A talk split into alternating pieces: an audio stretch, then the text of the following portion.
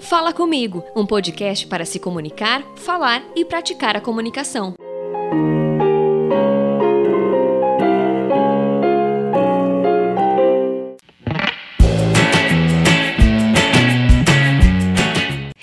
Internauta! Seja bem-vindo a mais um episódio do Fala Comigo para, claro, falarmos de comunicação. Hoje um episódio muito especial. Ai, tá bom. Todos são especiais para mim, só foi um comentário aqui. Mas neste, eu queria chamar a sua atenção para o fato de como você tenta mudar a sua comunicação para atingir o outro. Atingir no sentido de ter efeito sobre o outro. Se de fato você busca trabalhar a sua comunicação para que ela fique melhor e alcance o outro, para proporcionar maior eficácia no processo de comunicação. Lilian, tô confuso. Não tô entendendo nada que você tá querendo dizer. Pera aí que eu explico. Quando a gente se coloca no lugar do outro, tudo ocorre de uma melhor forma, até mais facilmente. Não este episódio não tem lições de autoajuda, mas se de repente servir para isso também tá ótimo. Até porque eu adoro livros de autoajuda, adoro o assunto, enfim. Lembra do episódio que eu falei da expressão corporal? Que, de acordo com um estudo da Universidade da Califórnia, 55% da nossa comunicação é ditada pelas formas não verbais. Aparência, postura, gestos, movimentação, contato visual e expressões faciais. Pois bem, hoje vamos entender um pouco mais da importância da comunicação não falada, ou, entre aspas, falada de outras formas. Vamos abordar aqui Libras, Língua Brasileira de Sinais, que é reconhecida legalmente como meio de comunicação e expressão e utilizada para comunicação com surdos. Estão comigo no episódio de hoje professoras e intérpretes e também uma aluna do Ser Surdo, Centro de Assistência e Referência à Surdez aqui de Piracicaba, que também é uma escola de Libras. Vai ser literalmente uma aula de como a Libras pode mudar o nosso pensamento de comunicação. Então acompanhe o episódio como você se comunica com o outro. O que a Libras tem a nos ensinar. Curte aí! Fala comigo de hoje muito diferente com um tema muito importante, principalmente nesses tempos atuais em que a gente tem visto um pouco mais de libras nessas lives aí que a gente está vendo em todos os lugares de artistas ou não, né? E que a gente tem acompanhado muito mais e feito muito mais ações relacionadas à internet. Eu tô com o pessoal da escola Ser Surdo, a Flávia Silva e também a Juliana Leone, que são sócias, e a Flávia Horta, que é publicitária e aluna da Ser Surdo. Então, começar aqui com a Flávia Silva. A gente brincou aqui que a gente tem um desafio de quatro pessoas conversando, duas se chamam Flávia, né, meninas? então a gente vai, vai direcionando aqui para o pessoal acompanhar quem é a Flávia Horta, quem é a Flávia Silva. vou começar com a Silva. Flávia, é, bem-vinda aqui eu falar comigo. Primeiro, obrigada por ter aceito essa brincadeira, até pode-se dizer assim, mas esse convite mesmo de falar um pouquinho sobre o trabalho de vocês, que é tão importante e tão é, é, legal, né, de se falar, enfim, tão essencial nos dias atuais. Eu que agradeço, nós que agradecemos, né, por essa oportunidade, porque falar sobre surdez, sobre Libras é sempre um prazer para a gente. Para mim, com certeza, eu sou muito curiosa sobre Libras. Eu gostaria de saber, na verdade, uma vez eu aprendi só o alfabeto, mas eu não sei muito mais porque eu não pratico, então a gente vai perdendo, né? Mas eu estou muito feliz em falar sobre isso, que é um tema muito legal que eu particularmente gosto bastante. Juliana, tudo bem? Obrigada também por ter aceito o convite. Seja bem-vinda aqui. Obrigada, eu que agradeço o convite, né? Falar de Libras também para mim é muito prazeroso e acho que nós começamos bem com a sua fala. Eu sou muito curiosa e hoje, graças a Deus, né, quem tem é, muita curiosidade em aprender Libras. Eu acho que isso está nos ajudando muito nessa divulgação. E a Flávia Horta, que é aluna da Ser Surdo, que acho que, como eu, é curiosa de Libras e começou a fazer aulas. Hoje é aluna da Ser Surdo, né, Flá? Seja bem-vinda também. Olá, obrigada. Então, exatamente. É, eu sempre tive vontade de aprender Libras, né? Quando eu fazia faculdade, né, como eu sou publicitária e tenho formação na área de comunicação, no último semestre do, do meu curso tinha essa matéria optativa, né, de Libras. E eu acabei não fazendo na época. Daí, no fim, me arrependi. É, o tempo acabou passando, né? E aí eu sempre busquei curso de Libras tal. E aí entramos na querida quarentena, né? E aí eu vi um anúncio do, do Ser Surdo no jornal, que eles fazem esse curso online. E aí eu achei interessante. Falei, nossa, vou aproveitar essa quarentena e vou fazer É a oportunidade curso. que faltava. Exato, exatamente. Para o pessoal entender como é que surgiu isso, o podcast fala de comunicação e sempre eu estou buscando formas novas de falar sobre comunicação nos episódios. Eu e a Flávia Horta trabalhamos juntas e aí ela comentou comigo que estava fazendo o curso de Libras, eu achei muito legal. Eu falei, pô, Flávia, acho que dá para a gente é, linkar a comunicação e falar disso no podcast. Ela me passou o contato da Flávia Silva e aí acabou se estendendo para Juliana e agora estamos todos falando aqui de, de Libras. Para a gente entrar então no assunto, começar até com a, com a Flávia Silva, para entender como é que surgiu essa questão, porque você é fonoaudióloga de formação, né? E uhum. o seu marido é surdo. Então, é, enquanto a gente está conversando aqui, ela está passando as informações para o Everton, né? Para ele participar também da conversa e tudo mais, e até está se comunicando com os filhos. Enfim, eu queria entender um pouquinho da sua rotina, Flávia. Como é que é e como é que surgiu esse seu interesse por Libras? Foi pós o Everton na sua vida? Antes? Como é que foi? Então, é, isso surgiu bem antes, né? Ele surgiu depois na minha vida. É, como você falou, a fonoaudiologia me trouxe esse despertar. No estágio na faculdade, eu fui para uma instituição aqui na cidade, que foi onde eu conheci a Juliana, faz um tempo já, não vou falar data. Ah, não, não, a nossa intenção aqui não falar idade, essas coisas, não, a gente não. já faz um tempo, e o que me despertou, assim, é uma instituição para o atendimento de crianças surdas, e eu fui, na verdade, pensando no trabalho fonoaudiológico para o desenvolvimento da fala dessas crianças. E aí eu observei que nem todas as crianças se beneficiavam daquele tipo de trabalho. E, e, como assim eu sou curiosa também, né? E não consigo acreditar que as pessoas não possam se desenvolver, eu fui buscar outras coisas, né? E nesse buscar outras coisas, eu encontrei com uma outra professora na faculdade que mostrou para mim esse outro lado do desenvolvimento da criança surda através da língua de sinais. E aí a minha curiosidade cada vez aumentou mais. Fui fazendo, buscando cursos, querendo saber cada vez mais, conhecer cada vez mais sobre a Libras, né? E aí deu no que deu, né? Estou aqui hoje falando com vocês sobre isso. Gosto muito do que eu faço. Em Piracicaba, eu sou uma das únicas profissionais que trabalha com essa visão do surdo, da surdez e com a língua de sinais. E no decorrer desse caminho é, que eu fui trilhando profissional, eu conheci o Everton. Depois a gente toda, né, passando pelos processos aí do, do, de todo o relacionamento. Hoje nós somos casados já há 18 anos. 18 anos. Aí, Tem três filhos, né? Três filhos, como eu falei para você, né? Os três são ouvintes, nenhum deles é surdo, mas os três têm domínio da língua de sinais, como tem o domínio da língua portuguesa, porque para eles a língua de sinais também é uma língua que foi desenvolvida de forma natural. Foi naturalmente, né? No, Isso, aprendendo ali, conforme você foi passando as palavras, né? O ambiente de, de educação. Isso. Você foi passando Libras também. Isso. Na verdade, quem ensinou Libras para eles foi o pai. Eu sempre me preocupei com a língua portuguesa, né? Que, que é do desenvolvimento desenvolvimento da criança. Então, a aprendizagem da língua portuguesa, para eles conseguirem se comunicar através da fala, e cada um no seu tempo com a aprendizagem da língua portuguesa escrevendo. É, agora, a língua de sinais mesmo sempre foi de responsabilidade dele, porque eu acredito assim: são meus filhos, mas são filhos dele, tem que se comunicar comigo, também tem que se comunicar com ele, mas não tem que depender de mim porque eu não sou eterna, né? Não do lado deles o dia inteiro, 24 horas por dia, então eles têm que ter esse acesso ao pai independente da minha presença.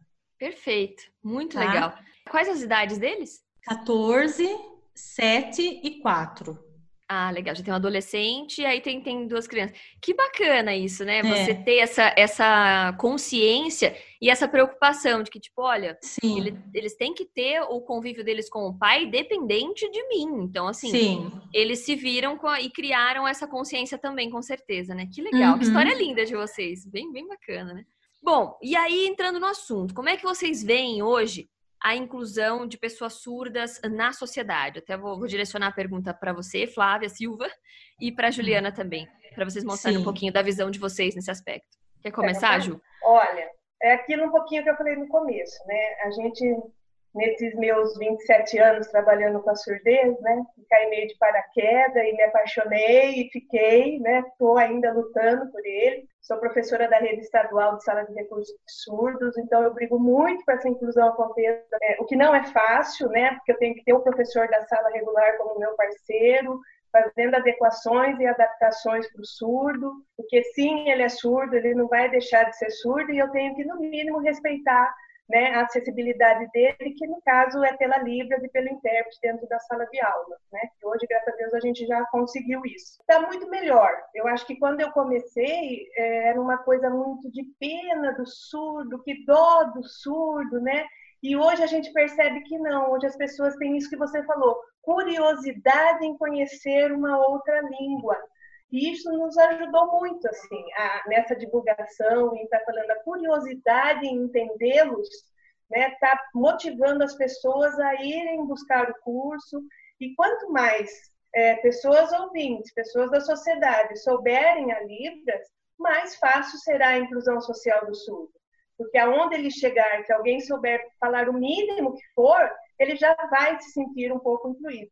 Né? Então, hoje, nós falta muita coisa, muita mesmo, principalmente na cidade de Piracicaba. Nós estamos brigando para isso. É. Mas eu acho que já está muito melhor do que há 27 anos atrás. Eu acho que a coisa está um pouco mais natural aceitar essa língua. Ai, que bom, né? Que a gente tem essa, essa visão positiva. E para você, Flávia, o que, que você acha? É isso mesmo, eu concordo com tudo que a Juliana falou, assim, só para ilustrar, né?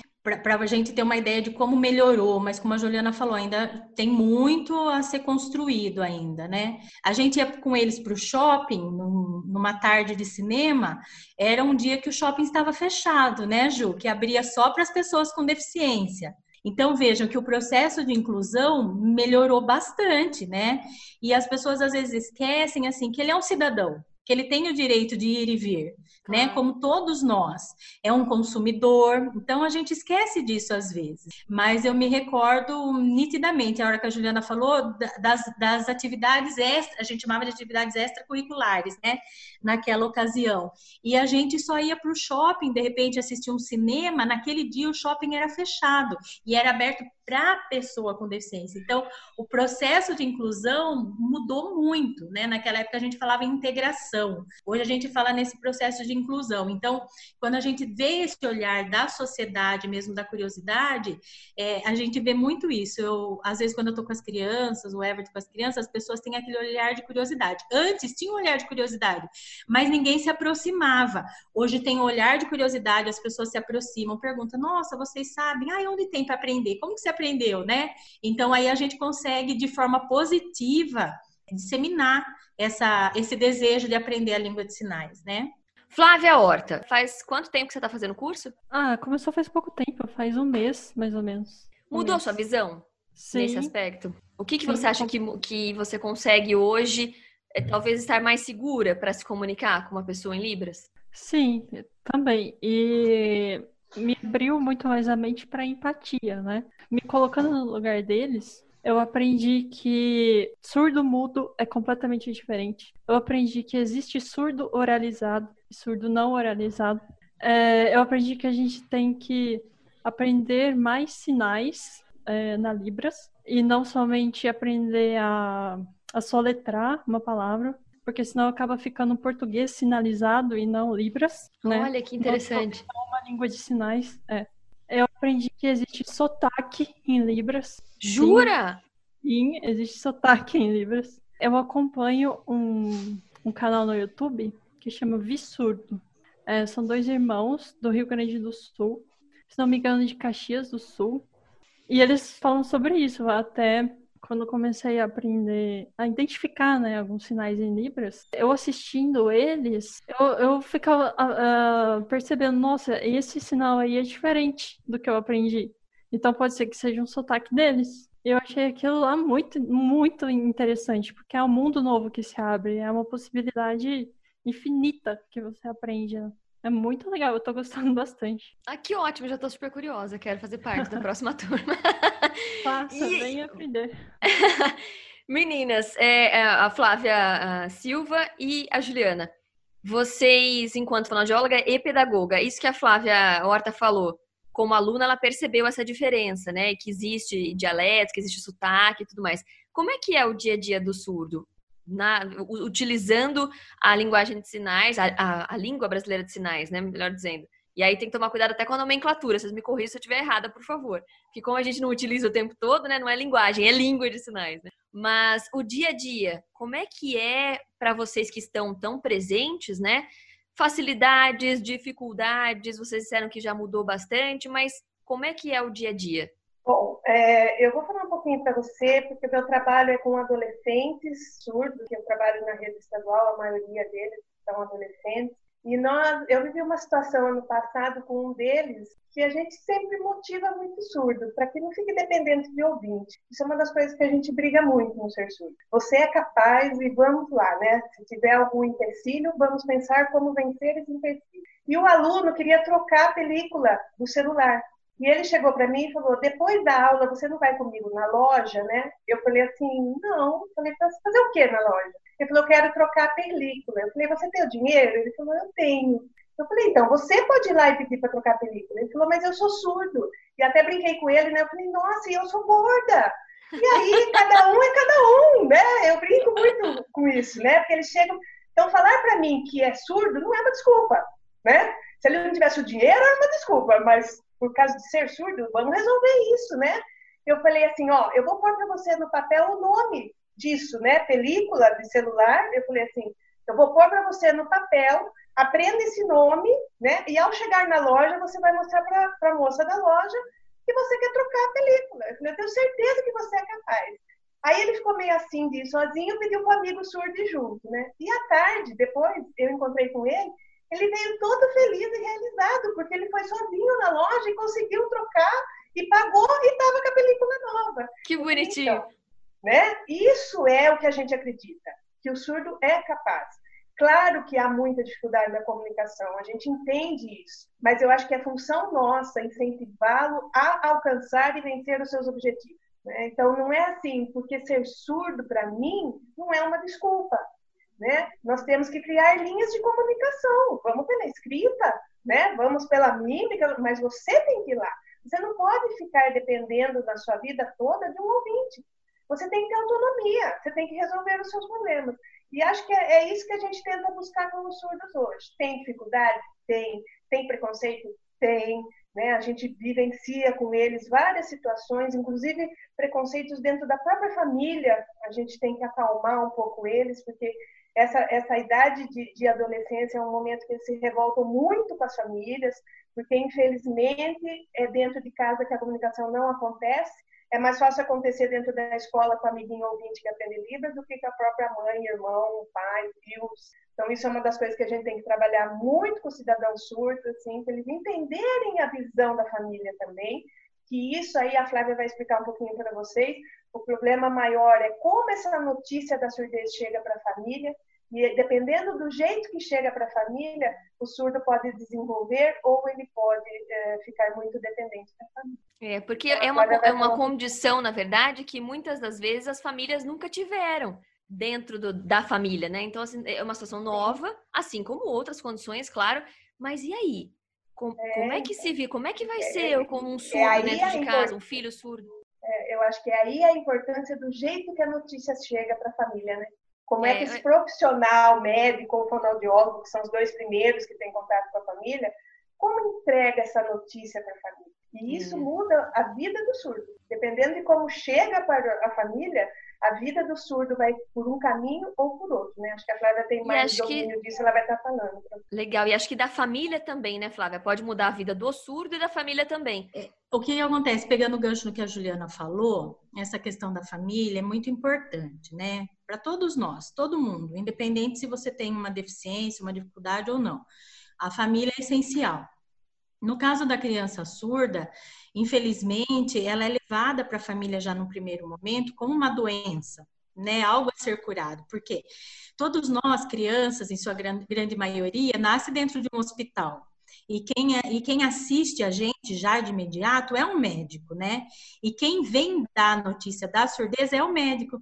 Então, o médico já vem dar a notícia, o médico, sempre quando ele dá notícia de algum problema, é uma doença a ser curada, a surdez já começa a ser vista aí como uma doença a ser curada. A primeira orientação é: procure um fonoaudiólogo e um médico para colocar o aparelho para treinar a audição. Mas ninguém fala: olha, mãe, a gente coloca o aparelho, tenta treinar a audição para ver se ele desenvolve desenvolve, desenvolve a fala, mas junto com isso, isso, olha, não, vai perder as esperanças, porque é difícil para a família. A família tem que entrar no processo de luto, matar o filho que não veio, porque o filho que a família esperou nove meses não foi aquele, veio o outro com uma dificuldade que ele vai carregar aí a surdez para o resto da vida, como a Juliana falou. Ele não vai ser surdo por um tempo e depois ele para de ser surdo. Ele Nossa, você usou, você usou um termo forte que é Né? luto e, e, e espera, o filho que não vem, mas é real, né, Flávia? É real, é muito triste falar sobre isso. Eu estava conversando com uma amiga minha antes de conversar com vocês, que é uma psicóloga, que ela está começando a atender um- uma criança surda em numa cidade, em, em Ribeirão Preto, e ela queria uma ajuda. Eu falei, nossa, aí você tem muita ajuda. E a gente estava conversando sobre isso, porque o processo do luto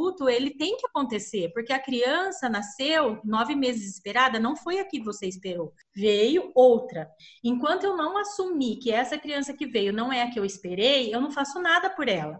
E aí, ninguém chega, né? Como eu falei, para a família: olha, não quer matar essa esperança de ouvir, de pôr o aparelho, de tentar falar, mas olha, mãe, também tem a língua de sinais. Não colocam essa família em contato com surdos adultos.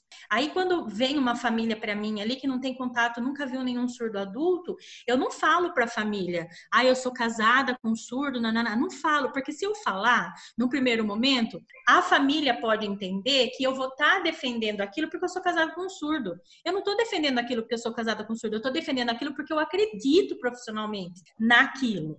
Então, primeiro, eu tenho que mostrar para a família todos os potenciais de uma criança, que independente da surdez, ela vai se desenvolver. A única coisa que muda é a forma de se comunicar. E aí, uma outra coisa que eu também falo para a família, é que eles vêm para o fonoaudiólogo preocupado com a fala. O fonoaudiólogo não é o profissional da fala, o fonoaudiólogo é o profissional da comunicação humana. E comunicação é tudo, é um olhar, é um sorriso, é um choro, é a língua de sinais, é uma prancha de comunicação para uma criança que ouve, mas não desenvolve a fala. Então, você tem que mostrar esse outro lado da fonoaudiologia, e dentro desse outro lado da fonoaudiologia, você mostra para a mãe que a criança tem muitas possibilidades. E aí eu sempre falo, mãe, comece a ter contato com o surdo adulto, olha, o que, que você acha? Daí a mãe começa a idealizar, olha, mãe, você já viu? Eu falo sempre, siga tal canal no YouTube, esse, daí eu vou dando canal de surdo, sabe, adulto. Aí eu falo, olha, esse aqui é casado, tem filho, nananá, esse trabalha dela. Nossa, mas eles podem fazer tudo isso? Podem. Podem fazer Claro tudo pode, isso e né? muito mais, né? A única diferença é a forma de se comunicar. Então, é, é nosso papel fundamental, nosso, eu falo, principalmente da fonoaudiologia, levar essa informação para a família, porque assim, se a criança não der certo com o aparelho auditivo, não conseguir treinar a audição para desenvolver a fala, ela tem a língua de sinais, que vai de encontro com todas as necessidades da criança, né? Porque assim, a partir do momento que a criança tem uma língua, que ela se comunica, que ela conhece, entender o mundo que a cerca, ela vai ter interesse por todas as outras coisas, assim como nós. Aprendemos a língua portuguesa, tenho interesse, quero aprender o inglês, quero aprender espanhol, quero aprender mandarim. A criança surda a mesma coisa. Aprende a língua de sinais, se reconhece como ser humano, como sujeito dentro de uma sociedade e aí ela vai se despertar para as outras coisas. Ela pode aprender o português oral, o português escrito, ela pode aprender o inglês, ela pode aprender o que ela quiser. Mas quem que tem que mostrar esse potencial? Por quê? Nós temos que mostrar para a família o sujeito, a criança, e não a surdez. Essa é a diferença.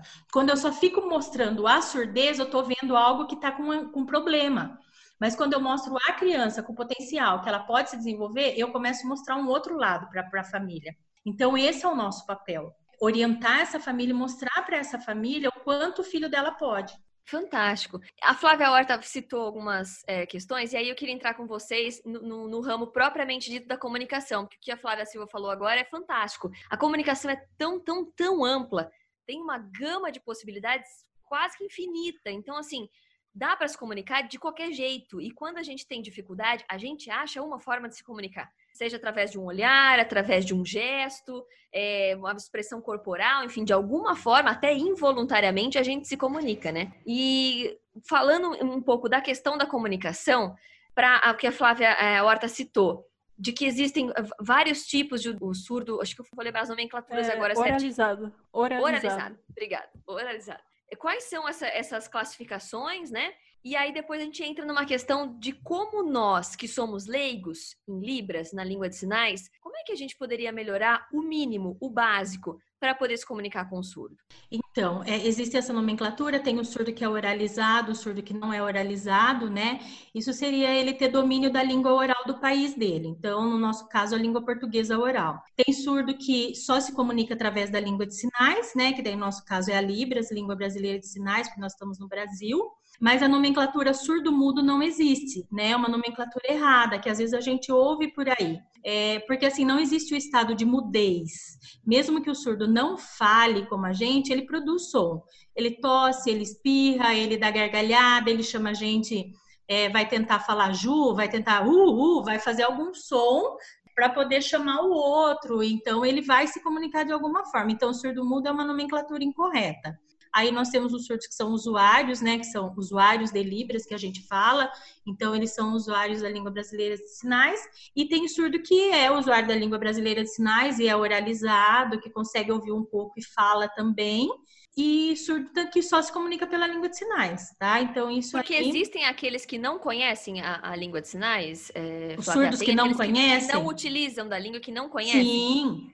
É, é um percentual Existe. grande? Você tem esse conhecimento? Então, percentual eu não sei falar para você, mas tem bastante, principalmente os mais velhos, né? Ah, sim. E ainda a visão da surdez era a doença a ser curada, que as famílias não levavam para a escola, né? Então eles acabavam ficando mais naquele ambiente familiar, então eles desenvolviam uma comunicação caseira. Então o que eles fazem um sinal que só a família sabe. Por exemplo, na família do Everton mesmo, é, quando eles falavam de uma tia lá dele, lá que ele gosta muito, era esse sinal, mas é só da Beijava a mão, ai que bonitinho. É, o sinal de tia é outro, né? E aí. Como é, é tia? É falava... É, o, é, o, polegar na testa, é isso? É assim, essa, essa mão assim configurada em C, aqui. Em C bate e, e bate o polegar é. na testa. Isso é tia. Isso, isso é tia. É, daí você faz é, feminino, né? Tia e masculino, tio. Então, e... o feminino você coloca o polegar, só pra gente descrever. O polegar isso, na bochecha, faz tipo um risco assim. Passando, e daí é o, o feminino. Tio, é o feminino, o masculino é como se fosse uma barba aqui. Passando a mão na barba, assim. Olha isso. E é, só isso. que na família dele criaram uma linguagem específica para falar daquela tia. Isso, daquela tia. Então, todo mundo na família tem, um, tem uma, uma comunicação específica que não é língua de sinais, mas foi o jeito que eles criaram para se comunicar, porque naquela ocasião, e o Everton não é tão velho assim, era proibido. Se ele começasse a sinalizar a orientação que deram para a mãe dele, é que ela tinha que bater na mão dele, ele ficar com a mão para trás para ele poder tentar falar. Então, esses surdos mais velhos, eles têm muita dificuldade com a língua portuguesa. O Everton não ficou com dificuldade na língua de sinais porque ele se atreveu a, a ir atrás de surdos, ele via surdos no terminal antigamente, né? Então, ele ia atrás, ele queria aprender, daí ele despertou interesse pela língua de sinais e nunca mais quis pôr aparelho é, na vida. Antigamente a gente via, você falou do terminal de ônibus, eu me lembrei que Isso. desde criança, e aí foi aí que eu falei que eu conheci algumas é, letras do alfabeto, porque uhum. muitas é, muitas das vezes você encontrava surdos que entravam no ônibus e às vezes é, é, pediam algum tipo de contribuição, vendiam a, a algo e Sim. te davam um cartãozinho que tinha o alfabeto atrás. Foi aí que eu aprendi algumas letras, que, que a letra Sim. A é meio com a mão fechada, assim, com o polegar mais isso. em cima, né? É isso eu, mesmo. eu aprendi, eu me lembrei agora disso. E hoje deve se ver muito pouco isso. É, hoje a gente vê menos porque assim as possibilidades no ambiente do trabalho para eles também aumentaram, né, Ju? Felizmente. E aí é. Graças aí... a Deus, né? Amém. 29 anos da lei de cotas. É, Aleluia. Graças a Deus. Ai, então, precisa, então, assim, né, ter essas coisas é... para a gente comemorar, poxa vida. Sim, e aí ele, eles têm diminuído essa frequência deles no terminal porque eles estão trabalhando, né? São, são seres humanos, fazem parte de uma sociedade, cidadãos, profissionais, também né? Têm direito, também têm direito ao trabalho, são profissionais, muitos for, são formados a nível superior, mas infelizmente a sociedade ainda tem uma visão, né, de que o surdo só trabalha em linha de produção. Né? Nem vou falar muito aqui agora, viu, Lilian, porque senão daí a gente vai puxar muitos ganchos. Não, a gente faria gente... cinco podcasts só disso, porque assunto é, não falta. Talvez. talvez, né? Muita coisa para conversar, mas é, é isso. Então a frequência deles lá tem diminuído. Voltando um pouquinho, Lilian, eu, vou, eu falo muito, viu? Mas eu voltando também, um pouquinho. Tá todo é, mundo em casa. É, do que você tinha falado em relação às lives, né? Dessa como eu e a Juliana a gente estava. Pois é, eu ia perguntar para vocês a respeito disso. Isso, a, a gente acredita muito no potencial deles. A gente incentiva muito eles a fazerem quase tudo sem a gente, porque eles têm potencial. E daí, eles indo para o lugar, mostrando que eles não têm medo, a gente vai forçando um pouquinho a sociedade a importância de se aprender Libras, né? É, como a Ju falou, daí eu vou voltar da live, teve uma vez que eles fizeram um churrasco em Piracicaba, muito tempo atrás, eles tinham umas disputas regionais de futebol. E aí o Everton foi para, ele era o responsável para comprar carne no açougue e tal. Acho que Mas era uma associação, você, quando você fala eles, não, era, era... Não, não, era não um era grupo específico. Como associação, mas assim, muito parecido com clubes, né? Clubes de campeonato. Ah, ok. E, e aí ele ficou responsável por comprar carne e ele falou: e agora? O que, que eu vou fazer? Eu falei: agora você vai comprar carne, né? Vamos escrever um papel e você vai nos açougues aí, vai ver onde que é o lugar mais barato para comprar. No primeiro açougue que ele foi, o moço viu ele com o papel, já fez assim para ele, ó. Né? Mandando Tocou embora, ele, colocou. Vaza, vai embora. Fez com a mão, tipo, vaza, né? Mal sabia que ele ia comprar, né? Por isso que eu tô falando, às vezes a gente não pensa que eles são consumidores, já estava achando que ele estava indo pedir, né? Então a pessoa não teve nem o trabalho. Já, já criou uma coisa na cabeça. Já tem, né? Já tem isso. E Lilian, Lilian eu acho que aí nós temos dois agravantes, né? Porque o Everton é negro. Então, negro e surdo. Né? Então, são Imagina valores que a sociedade precisa aprender a aceitar. É tão né? horrível temos... a gente pensar que isso passe pela cabeça das pessoas, né? Mas é. passa, gente. Mas passa. Passa e a gente vivencia. E aí o moço nem viu. Aí ele falou que ele saiu, ele ria sozinho, porque, Tadinha. nossa, o moço nem esperou meu papel, né? Nem viu o que eu queria é de fato. Pessoa... É, mas ele, assim, uma pessoa que ele aprendeu a não desistir rápido, né? Aí ele foi pro segundo. Aí disse que o segundo moço abriu o papel, olhou, acho que fez de conta que leu, mas não leu e fez assim para ele, joia. Mandou um joia. Aí pegou e foi embora. Ele conta que daí foi no terceiro que o moço olhou o papel, que leu, que daí anotou para ele. Ele falou que daí ele nem foi procurar mais. Acho que lá era até o lugar mais caro, mas foi lá que eles compraram a carne. Conseguiu comprar conseguiu comprar. Então, veja como, como é essa questão na sociedade, Mas né? olha o tempo que perdeu, gente. Podia ter comprado Sim. no primeiro lugar. É, então, o primeiro açougueiro, né, não viu ele como um consumidor. Não. Não viu ele como um pedinte, né? É. Alguém que estava pedindo alguma ajuda ali. Então é isso que a gente vivencia. Voltando na questão da live, como você falou, assim, é, tem dado uma visibilidade muito grande para a questão da língua de sinais, para a questão da surdez, né? Aí tem um movimento dos surdos que tem questionado muito também a atuação de alguns intérpretes, porque também não é todo mundo que está lá que é bom, que interpreta bem, que sabe bem língua de sinais, né? Então, assim, eles têm questionado muito. Eu falo isso falando pelo surdo. Claro. É, não, que porque pra acompanho... gente que é leigo, a gente acha é. barato, às vezes o intérprete Sim. entra no clima, faz uma dancinha, assim. Sim, entra, não. Lá, isso... E a gente que é leigo é. não vai prestar atenção necessariamente, porque pra gente tá Sim. tá legal, a gente tá vendo. Sim. A gente está ouvindo, mas para é. quem precisa, vai prestar atenção, né? Vai prestar atenção. Então, assim, a discussão que eles estão, num dos grupos que o Everton participa, é assim: por que não também levar para a live um surdo? Né? Porque assim, o surdo daí tem condições de discutir ali a melhor forma de interpretar aquela música, quais os outros recursos além do sinal, expressão facial, dança nessa música, não dança, vai ajudar, vai atrapalhar. Então eles estão numa discussão muito grande em relação a isso, embora tenha dado uma visibilidade maior, as pessoas estão com mais vontade de aprender língua de sinais. Levantou um pouco porém, a bola da questão, né? Isso, porém a qualidade dos intérpretes ali nem sempre é boa. Essa é a discussão dos surdos em relação a isso, tá? Queria mostrar os dois lados para você dessa não, situação. Ótimo. Bem interessante, é, que, porque é um que empoderamento a... que a gente não tem muitas vezes. Isso. E aí eles têm questionado muito isso. Tem intérpretes que são excelentes, assim, que você fala, nossa, né, Ju, eu, assim, como intérprete, eu olho e falo, nunca que eu ia pensar para interpretar desse jeito, né? Que você fica assim. E tem que ser muito né? rápido, né, gente? Porque é. a música tá acontecendo ali, ele já tem que pensar nas. nas é. É, porque não necessariamente ele conhece todas as músicas daquele artista, né? Sim, mas agora tem intérprete que é ruinzinho mesmo, viu? É o, que, é que a gente fala, né? A diferença do intérprete que estudou para ser intérprete, do intérprete que fez um curso de 40 horas e já, já se intitula intérprete de Libras. Ou aquele que realmente internalizou a questão das Libras na vida dele e faz por merecer o trabalho, né? Tem muito disso. Sim. Agora, Isso é uma coisa que a Ser Surdo também, já que os alunos entram, a gente fala, né, Flá? Aqui você Sim. não vai sair intérprete. Intérprete. Intérprete hoje é uma profissão regulamentada. Então, aqui você vai aprender a língua de sinais. Se você quiser ser intérprete, você tem que procurar uma faculdade, um curso, é. uma pós. Ah, isso é importante falar. Que Ele a gente... sai apto a utilizar a, a língua brasileira a língua. de sinais. Isso, mas não ser intérprete, né? Porque até para ser intérprete, você tem que chegar lá com conhecimento de língua de sinais. Sim. Se você não chegar lá com conhecimento de língua de sinais, você não aprendeu a língua, como que você vai aprender as técnicas para usar aquela língua?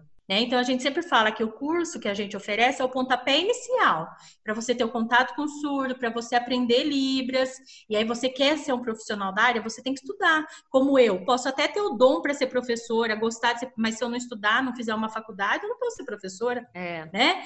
Um jornalista, a mesma coisa. Se ele não estudar para ser jornalista, ele não pode ser um jornalista, né? É. Então, todas as áreas, todas as Embora profissões... essa questão do diploma ter... já tenha sido muito discutida no caso do jornalismo, a gente já se decepcionou tanto na profissão com isso, mas também é tema para uma outra questão, né? A gente entra em questões sim, políticas, é. que na, no caso de vocês também tem muitas, né? Infelizmente, sim, sim. nem tudo é como a gente quer às vezes, mas enfim. Isso. Que bom que pelo menos... É, a gente tem essa visão, vocês falaram agora de jornalista, né? A gente tem que ter, a gente enquanto profissional, e aí vocês, cada um na profissão de vocês. Flávia é publicitária, a outra Flávia é fonoaudióloga e a Ju que é pedagoga.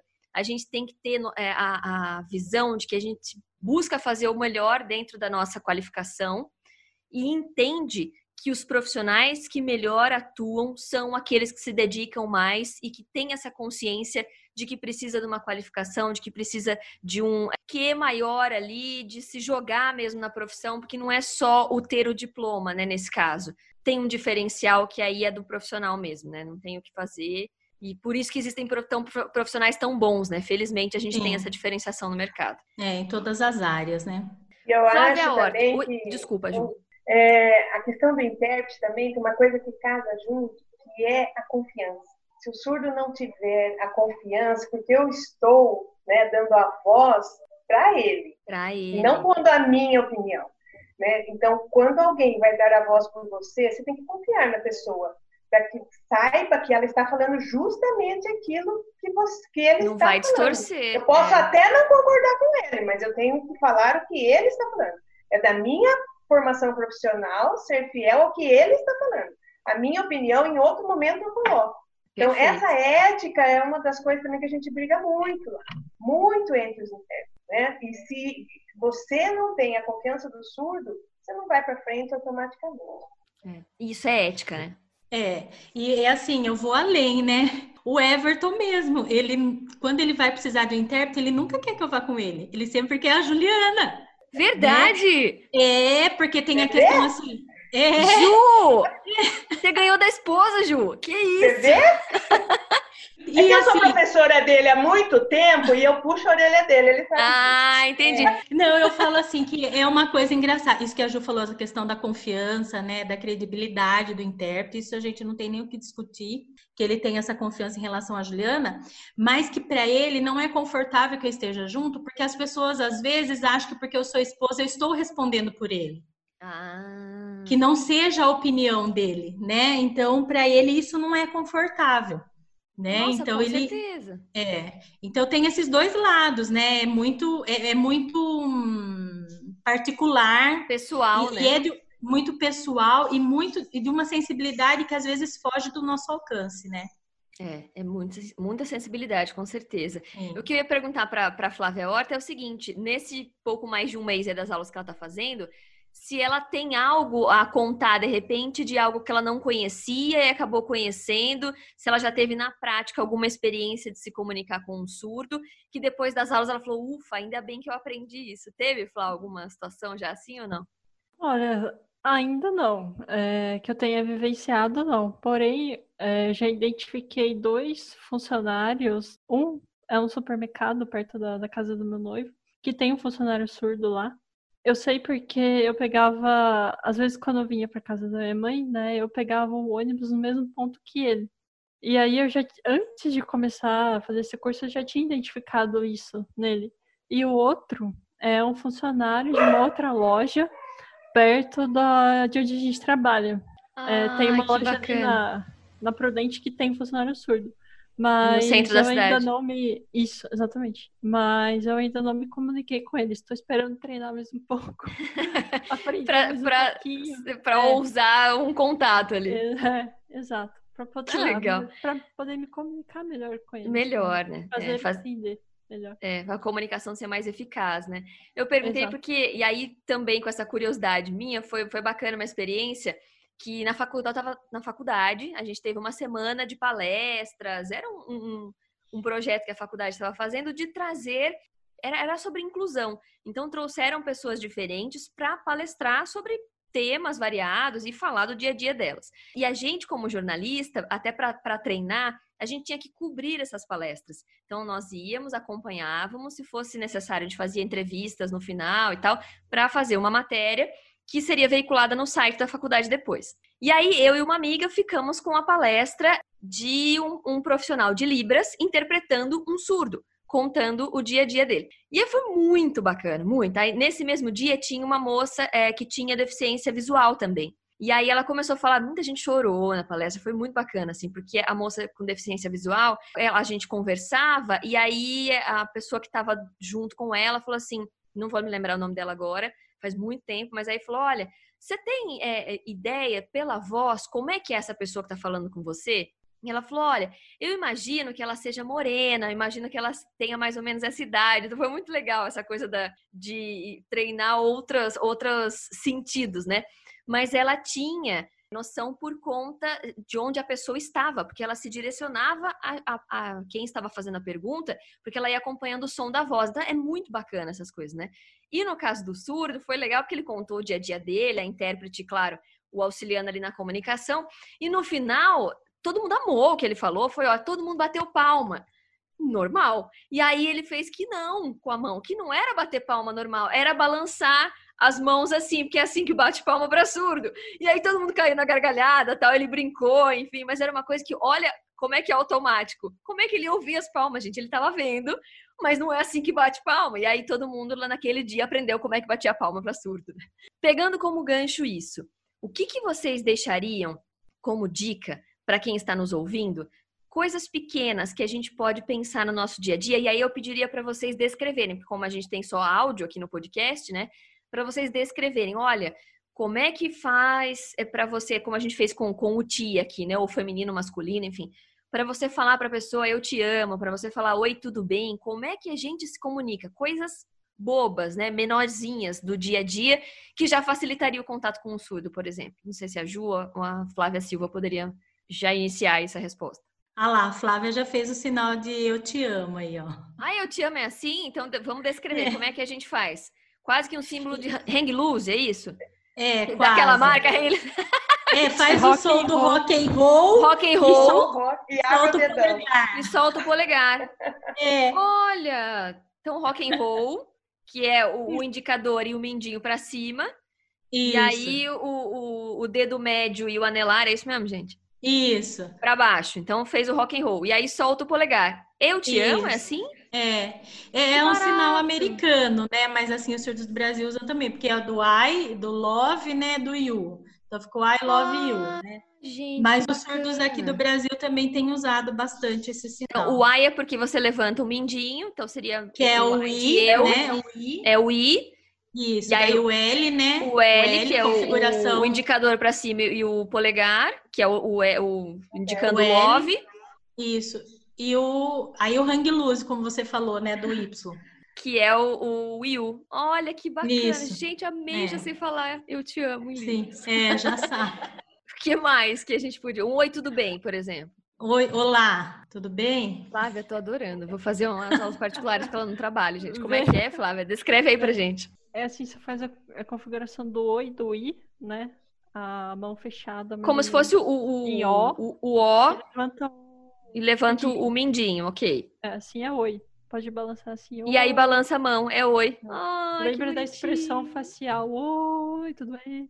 A gente comentou isso no, no trabalho. A maneira como você é, coloca a expressão facial dá a tendência da sua frase, da sua pergunta, enfim, porque a gente tem entonação vocal, quando você vai fazer uma exclamação, quando você vai fazer uma interpretação, e a gente sente essa dificuldade no escrever, por exemplo. Meu pai mandou esses dias uma mensagem para mim no WhatsApp, era uma pergunta e ele não colocou o ponto de interrogação. E era uma afirmação, tipo, ah, hoje é aniversário do fulano. Eu fui lá e mandei parabéns pro fulano. Não era aniversário do fulano. Ele tava perguntando para mim se era aniversário e não colocou o ponto de interrogação, por exemplo. Né? E aí tem a, a expressão facial, é isso que daí dá a entonação, se é uma pergunta, se não é, é isso mesmo? É, da, da intensidade, ele pode é. dar intensidade isso. também. Tipo, é, isso mesmo, porque assim, a língua de sinais, é, né, Flá? Não é só o sinal, né? A língua de sinais não é só o sinal, como a Flávia falou, ah, não, é, não basta aprender só o alfabeto, e tem que aprender os sinais. Então, ela também não é só o sinal, né? Então, ela tem o que a gente chama de expressões não manuais, que é a movimentação do corpo, a expressão do rosto, às vezes também alguns barulhos que a gente faz, uma movimentação com a boca. Então, são os componentes linguísticos aí que acompanham o sinal na hora de sinalizar. E vocês indicam, por exemplo, na hora que a gente for tentar se comunicar por Libras, falar também, porque são muitos deles que sabem ler lábios ou não? Ajuda, sim, ajuda, mas não são todos os surdos que se beneficiam da leitura ah, orofacial, né? É uma dúvida eu não falo eu leitura labial porque não é só do lábio, né? O surdo ah, faz a leitura do todo, é do nosso do, da rosto. face. E então ajuda, né? Se você articula mais, tem surdo que consegue compreender é, através da leitura orofacial, como falei para vocês, mas não precisa falar alto, é só articular, né? Ah, articular entendi. mais. Tem surdo que, que ajuda bastante, tem surdo que não gosta, que fala, não precisa, só sinal, né? Agora tem surdo que, ai, deixa eu tentar fazer a leitura. Então, eu sempre penso assim, que a gente tem que perguntar para o surdo o que, que é bom para ele, né?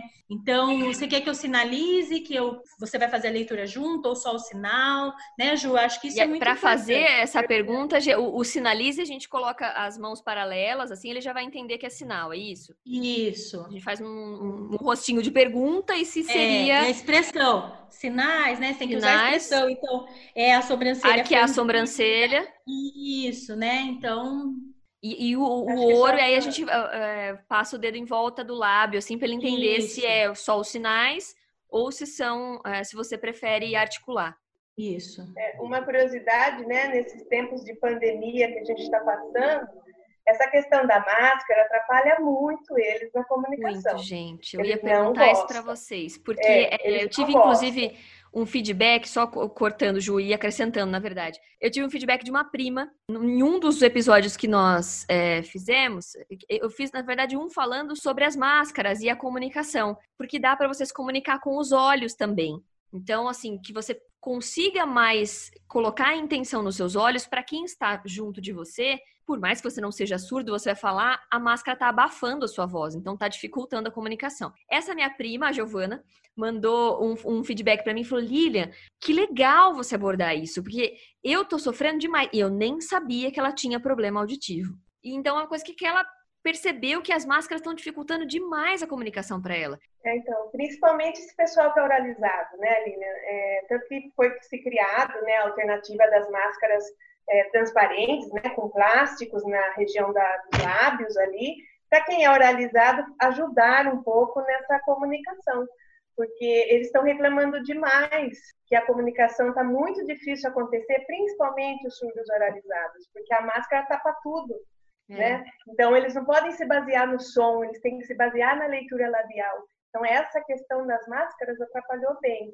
Aí a gente conseguiu, é, inclusive nas empresas, entramos pedindo, né, vários surdos oralizados que trabalham para que os líderes, né, os coordenadores, usassem máscaras é, transparentes para que facilitasse, porque o ambiente de fábrica já é muito barulhento, né? Eles não vão, já atrapalha ali. E ainda não ter o apoio da leitura labial, então foi um negocinho que eles entraram em contato com a gente, viu? Fala lá, né, para o RH, comprar máscaras com plástico para facilitar, porque a gente não está entendendo nada da ordem que eles estão dando. Então, tudo isso aí, né, é uma reviravolta, é uma vivência é. modificada. É verdade. E que aqui fique, de repente, o pedido para que as pessoas que a gente conhece, que nós estamos comprando as máscaras que são caseiras, que pensem em algum material para poder fabricar um pouco mais essas máscaras com a parte dos lábios transparente, né?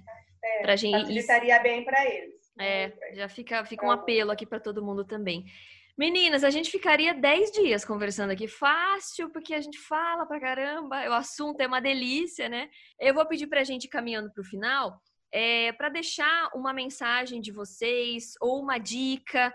É, se vocês quiserem, de repente, falar, olha, além do, do, do oi, do eu te amo, alguma outra palavrinha assim pra gente é, fechar.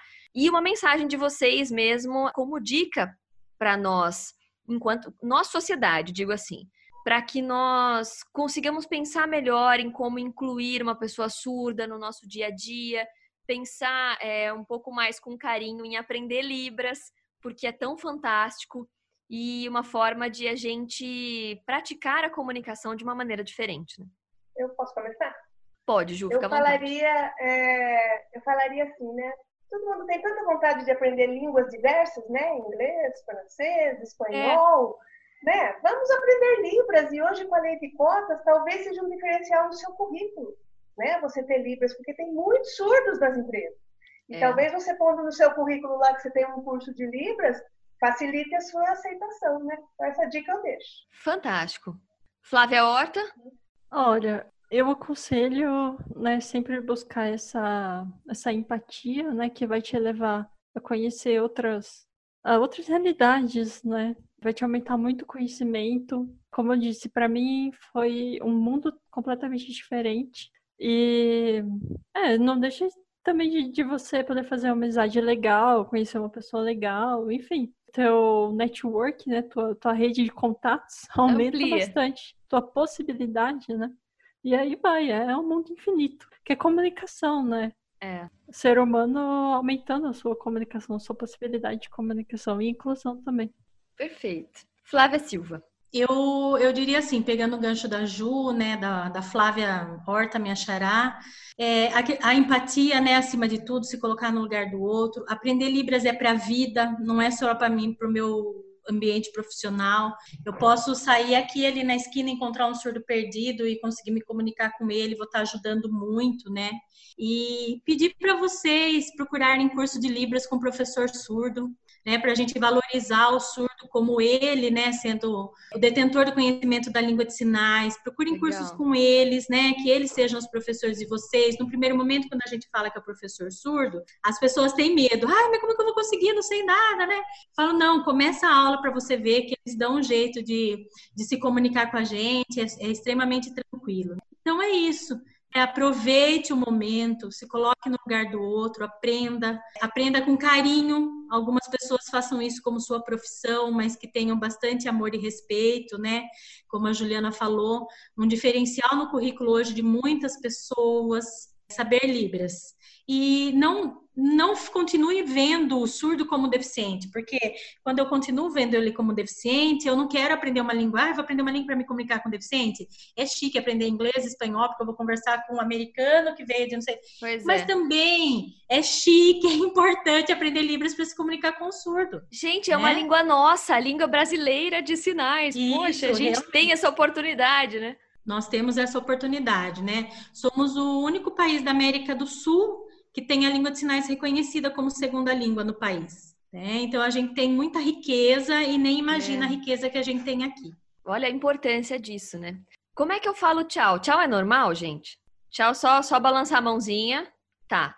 E obrigada. É, vamos, vamos descrever aqui para todo mundo. Vamos tá pensar. Vamos pensar como é que... Olha que difícil essa comunicação é. de descrever, gente. Porque Sim. todo mundo está ouvindo. Que incrível isso. A gente coloca a mão assim, quase como se fosse sinal de capitão, uma, assim, mas é o contrário. É, uma continência, né? Mão aberta. Mão ambas aberta. mãos abertas. Ok. Palma da mão virada para o nosso rosto, né? Nosso Porque a palma está para o lado de cá.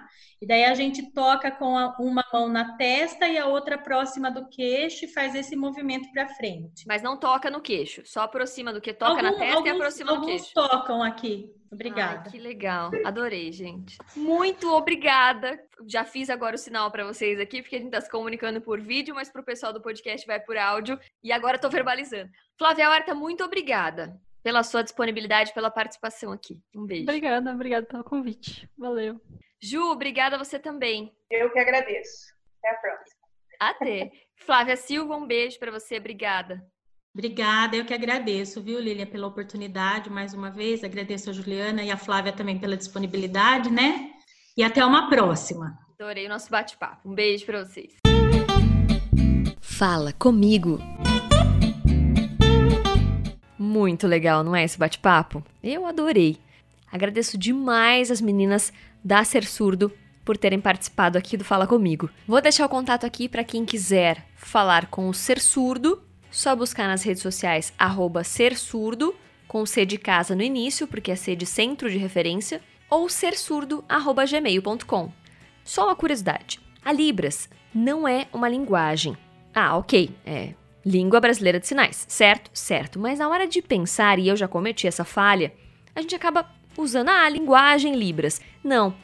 Libras é uma língua, claro, porque ela possui regras, estruturas, sintaxe e a linguagem é um mecanismo, um sistema que utilizamos para transmitir as nossas ideias. Percebe a diferença? A Libras foi considerada língua oficial por meio da Lei 10.436, de 24 de abril de 2002. E você percebeu o quanto pode ser difícil descrever algo que a gente não está habituado?